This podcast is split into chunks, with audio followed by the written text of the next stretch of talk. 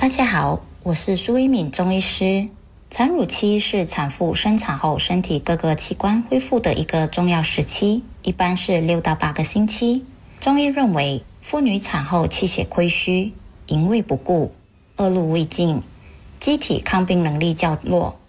如果在产乳期忽略了适当的身体保养和调理，就容易与叶子病扯上关系。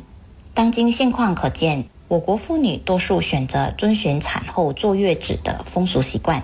然而，仍然有产妇因为坐月饮食误区或者不科学的生活禁忌而感到困扰，不仅不能在产乳期得到足够的休养，最后还弄得一身产后病。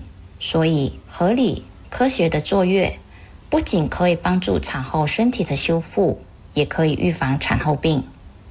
产乳期母体各个系统发生变化，加上分娩时耗气耗血，所以产乳期饮食调理以精致。稀软综合为原则，精致是指食材新鲜，譬如新鲜的鱼、肉、菜、蛋、水果、坚果等等。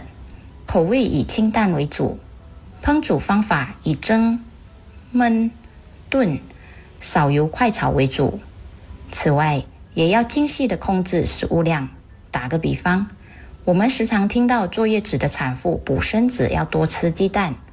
有的产妇每天吃五六个，甚至十几个鸡蛋，造成机体对蛋白质的供需不平衡，供大于需，既造成资源浪费，又加重肝肾的排泄负担。这就是坐月饮食误区了。中国营养学会建议产妇需要的蛋白质约九十五克左右，加上其他蛋白质食物，譬如豆类、鸡肉、鱼类等等，每天吃两到三个鸡蛋就可以了。如果饮食过量，也就是吃的太多，加上坐月子活动量减少，不但会让产妇比孕期更加肥胖，也增加胃肠的负担，加重脾湿健运、痰湿内生的产后病症状。再来，产妇气血不足、营卫不顾，大多有产后多汗的症状，同时乳汁的分泌也使产妇产后对水的需求量增加，因此产妇食物上选择偏稀一点。要多喝汤、红枣茶、粥等，建议一天摄取一千五百毫升到一千七百毫升的饮水量，可以预防产后血晕的发生。需要注意的是，油汤要少喝，过多的脂肪会引起新生儿腹泻。爱生活节目内容只供参考，不能作为治疗或法律依据。因为喜欢自己的生活才会变好，而不是生活变好了以后才喜欢自己。让我们一起回归生活本质，慢活、乐活，享受生活，爱生活。大家好，我是苏一敏中医师。产乳期是产妇生产后身体各个器官恢复的一个重要时期，一般是六到八个星期。我们时常听到，趁坐月子的时候能补多少就补，不然就完了。其实坐月子是为了让产妇休息、身体修复、合理的调养，才能做到促进乳汁分泌、喂养新生儿，及补偿在怀孕时期和分娩过程中消耗的能量和营养。盲目的进补或错误吃了辛辣温燥的食物，就使产妇阴虚内热。加重便秘和痔疮的问题，并且通过乳汁使婴儿内热加重。所以，产乳期综合且多样化的食物就是所谓的补。因为不同食物所含的营养成分不同，荤素搭配丰富，有利于产后的修复。我们时常听到产乳期妇女不能吃蔬菜或水果，会造成身体受风，这就是坐月饮食误区了。由于产乳期产妇活动量减少，肠蠕动减弱，加上腹肌及盆底肌松弛，容易造成便秘。含膳食纤维多的蔬菜和水果可以减少产后便秘的问题。产乳期膳食搭配需要遵循膳食宝塔和膳食指南进行阶段性食补，譬如产乳期第一周排出恶露，愈合伤口。促进胃肠蠕动功能及子宫收缩弹性的修复。产后第一周食物可以选择小米、红豆、山楂、黑木耳、益母草、鸡蛋、红糖等。药膳有生化汤、红糖鸡蛋汤、红枣小米粥、益母草红糖蛋、山楂山药粥等。产乳期第二周促进气血恢复，补肾固腰。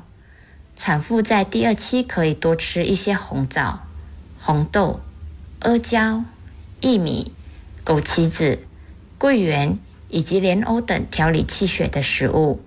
药膳方面可以选择催乳汤、鸡蛋豆浆汤、黑芝麻粥等。产乳期第三周以补为主，产妇第三期可以多吃些排骨、鸡肉、猪脚等热量较高的食物。以及猪蹄木瓜汤、通草鱼汤等可以催乳的食物。另外，产妇可以适当吃一些苹果、橙子等温和的水果。产后第四周以养为主，到了第四期，产妇身体里的恶露基本上已经排出了，因此第四期产妇可以多吃一些温补的食物，譬如当归、人参炖鸡、补气养血汤。当归鸡汤、淮山芡实汤，以及一些富含膳食纤维的新鲜水果，防止产后便秘。需要注意的是，药膳食疗需要根据产妇自身饮食习惯和有没有过敏为前提。由于中医讲求辨证论治，每个人对药材的接受程度都不同，各种补法要因人而异。进食中药或药食同源的补品，最好是经过合格的中医师把关，在准确的辨证论治情况下，决定进补的方案。接纳错误是进步的代价。爱生活，陪你学习，一起进步。让我们回归生活本质，慢活、乐活，享受生活，爱生活。大家好，我是苏一敏中医师。产乳期是产妇生产后身体各个器官恢复的一个重要时期，一般是六到八个星期。产妇坐月子期间，除了要有良好的膳食调理，也要有个良好的休息环境。产妇休息的环境需要安静、舒适，保持空气清新、通风，给母婴提供足够的氧气。举个例子，传统错误的坐月禁忌，譬如产妇不能吹到风。必须严实包裹头部、身体、四肢，不能开窗，不能开门。最后，产妇得了类似中暑的症状，这是因为如果产妇所在的环境很热，产妇身体的余热不能及时散发，引起中枢性体温调节障碍，称为产乳中暑。再来就是产乳期一定要保持个人清洁与卫生，洗澡、刷牙、漱口。勤换衣服都是需要做到的，尤其是产后阴道排出恶露，细菌容易滋生，所以保持个人卫生非常重要。传统坐月禁忌，譬如坐月不能冲凉会进风，这就是一个误区了。关于走动，坐月子不能走路会对子宫不好，也是一个误区。对于自然分娩的产妇，产后六到十二个小时可以起床轻微活动。产后第二天可以在室内随意走动。对于会阴切开或者剖腹产的产妇，可适当推迟活动时间。如果拆线后伤口不痛时，也应该开始做产后康复锻炼。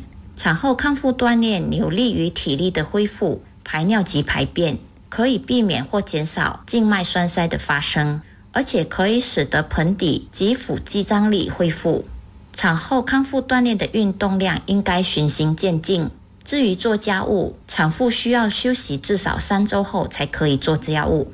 产乳期各种生理、心理、经济和社会因素都容易影响产妇的心情，如由于分娩带来的疼痛与不舒服使产妇感到恐惧，或者对抚养婴儿缺乏经验而感到紧张。不良的情绪会影响身体的康复及乳汁的分泌。严重者还会发生产乳期精神障碍，尤其是产后三到十天，容易出现轻度抑郁。所以，家人和朋友对产妇的精神支持和鼓励是非常重要的。这里需要提醒的是，如果有异常的发热、情绪异常或者身体任何不适，都要尽快寻求专业医生的意见，避免采用传统错误的治疗方法。最后，科学坐月不仅要走出传统饮食误区。也要正确的给予产妇心理上的支持，适当的产后康复锻炼，以及保持个人卫生，走出错误的作业生活禁忌等等。这样科学作业不仅能让产妇的身体尽快恢复到正常水平，又能满足婴儿健康成长的需求，最后才能顺利愉快地度过产乳期。